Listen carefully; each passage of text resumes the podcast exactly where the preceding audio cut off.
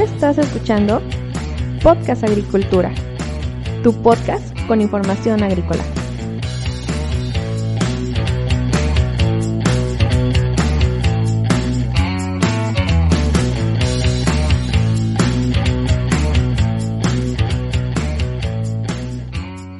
Hola, ¿qué tal? Yo soy Olmo Axayaca y esto es un episodio más de Podcast Agricultura. El día de hoy es jueves 7 de mayo del 2020 y quiero hablarte sobre qué son los TRIPS y cómo se pueden manejar. Este tema fue sugerido por Marco Arreguín, a quien le envío un gran saludo, quien me solicitó que si por favor podíamos comenzar a revisar cada una de las plagas que mencioné en el episodio 26, principales plagas de importancia agrícola en México. Antes de entrar en el tema, quiero invitarte a que vayas a blogagricultura.com, revises la información que hay, me dejes algún comentario, el cual me sería de mucha utilidad para que el buscador Google me abra un poco más el grifo, es decir, que me mande un poco más de visitas cada día. Ahora sí vamos a entrar en el tema, pues ¿qué son los trips? Los trips son un insecto plaga que afecta a muy diversos cultivos, entre ellos hortalizas como pueden ser pepinos, sandía, tomate, calabacitas, cebollas, pero también llegan a afectar a otro tipo de cultivos como pueden ser las berries, fresa, frambuesa, eh, zarzamora. Y bueno, estos insectos son diminutos, tienen unas alas que les permiten volar y debido a su tamaño cuya longitud promedio es de apenas 1.3 milímetros, Usualmente es necesario utilizar alguna lupa para observarlos con detalle. Los trips pertenecen al orden Tisanoptera y poseen alas en su fase adulta. Actualmente se conocen cerca de nueve especies de trips que afectan directamente a cultivos de importancia agronómica y económica en nuestro país. Para las condiciones de México, las especies que tienen mayor importancia son las siguientes. Frankliniella occidentalis, que es el trips occidental de las flores. Eh, trips tabasi, que es el trips de la cebolla, que daña principalmente a la familia Allium. Y también tenemos Heliotrips hemorroidales, que se encuentra en invernaderos y puede dañar eh, desde algunos vegetales hasta plantas ornamentales. Los trips se alimentan del contenido de las hojas de nuestros cultivos y succionan con su boca, que tiene forma de aguja chupadora, el contenido que hay dentro de estas, por lo cual provocan la formación de cicatrices en la hoja que deforman su crecimiento. Además pueden presentar daños en forma de puntitos amarillentos blancos o plateados en la superficie de la hoja. Uno de los mayores problemas que genera es que deja como residuos en forma de puntos pequeños de color negro sus excrementos y en estos excrementos se pueden justamente desarrollar algunos patógenos poco benéficos para nuestro cultivo. Eh, esta plaga puede provocar daños estéticos a los frutos, los cuales generan que la calidad de los mismos se vea dañada considerablemente y con lo cual su precio en el mercado va a disminuir posiblemente de forma considerable.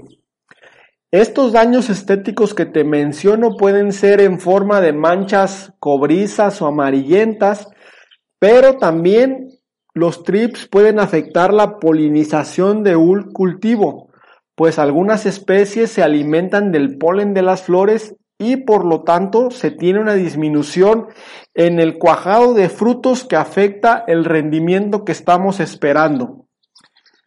Además, los trips son transmisores de virus y de algunas enfermedades fúngicas. Por ejemplo, se sabe que el trips de la cebolla, trips tabasi, y que el trips occidental, Frankliniella occidentalis, transmiten ambos el virus del bronceado del tomate, el cual provoca manchas amarillentas en el follaje, frutos eh, que tienen algunos anillos poco estéticos, además de que se ocasiona enanismo en las plantas, con lo cual pues el rendimiento que éstas van a dar es mucho menor al que se ha esperado.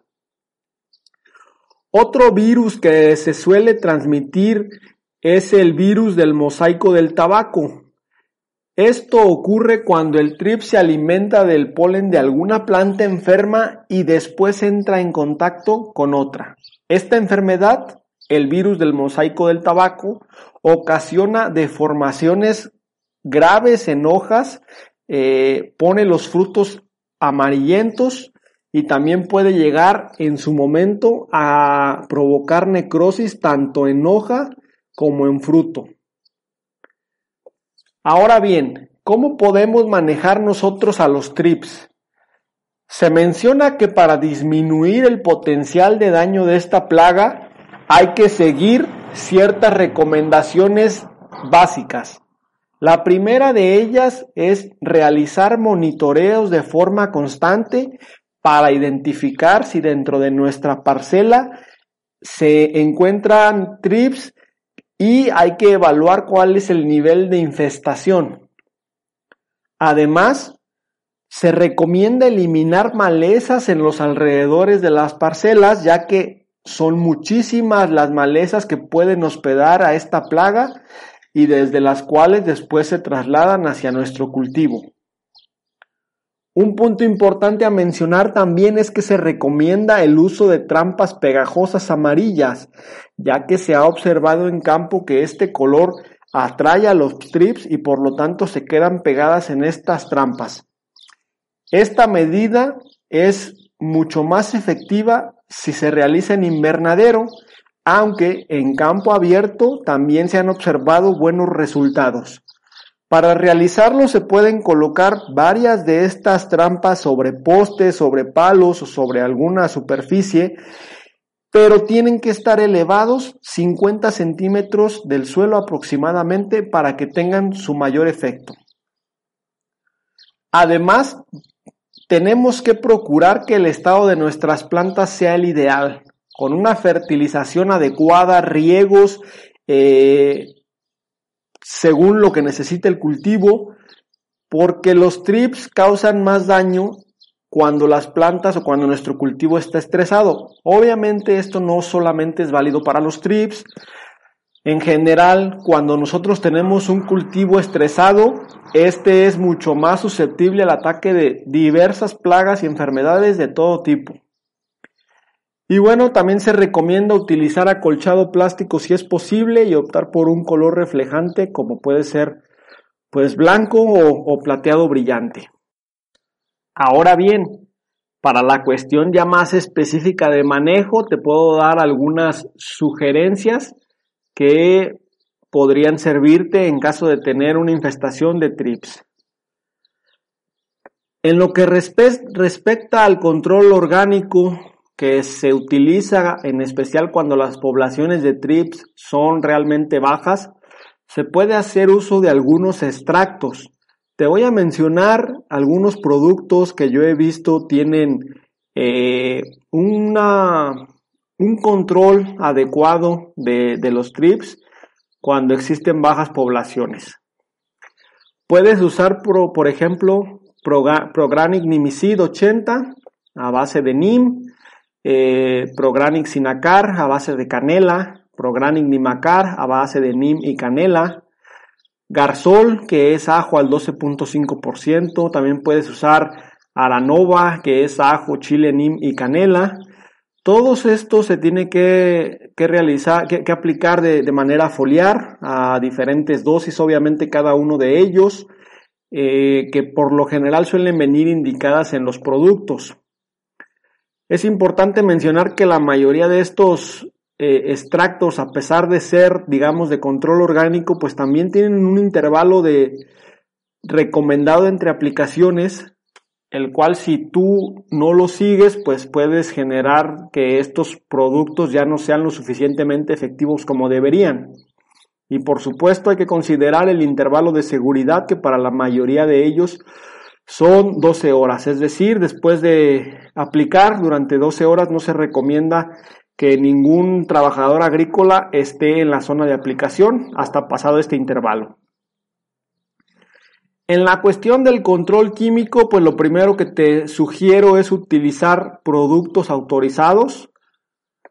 Eh, para esto tienes que revisar pues las listas de productos autorizados, si es que tu cultivo tiene, tiene este tipo de listas y si, y si exportas o, o haces algún otro tipo de comercialización especial, pues también tienes que revisar qué productos son los recomendados para, para tu cultivo.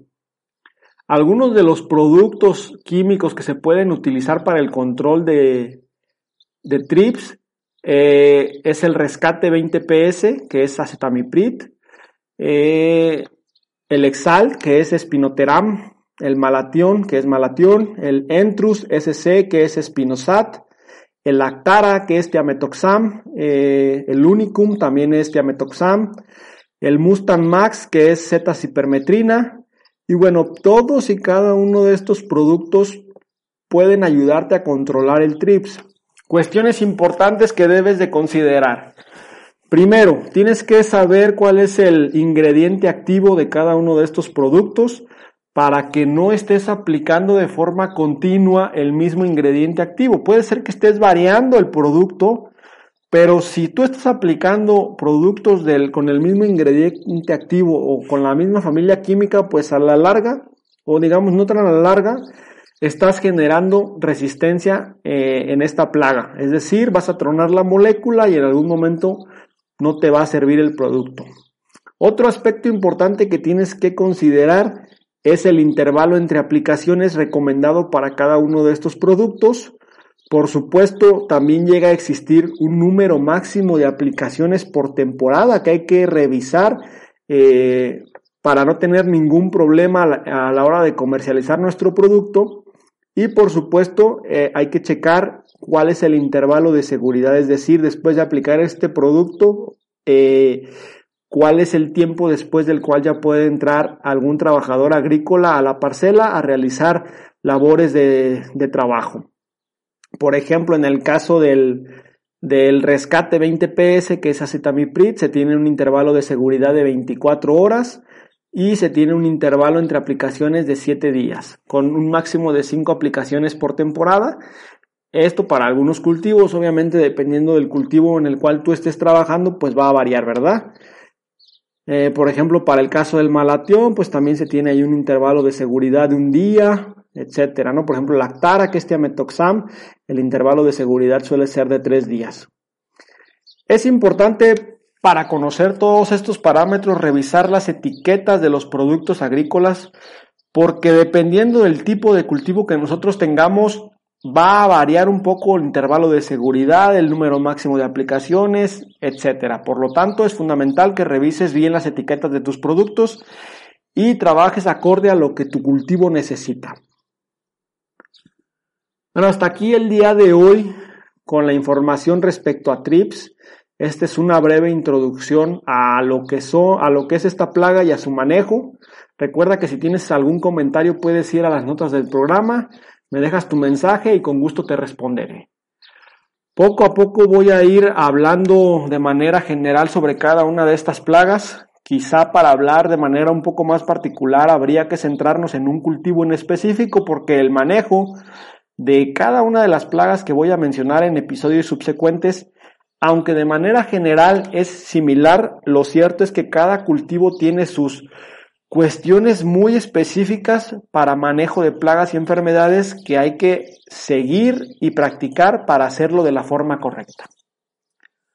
Muchas gracias por escucharme, te espero mañana en un episodio más de Podcast Agricultura. Hasta luego.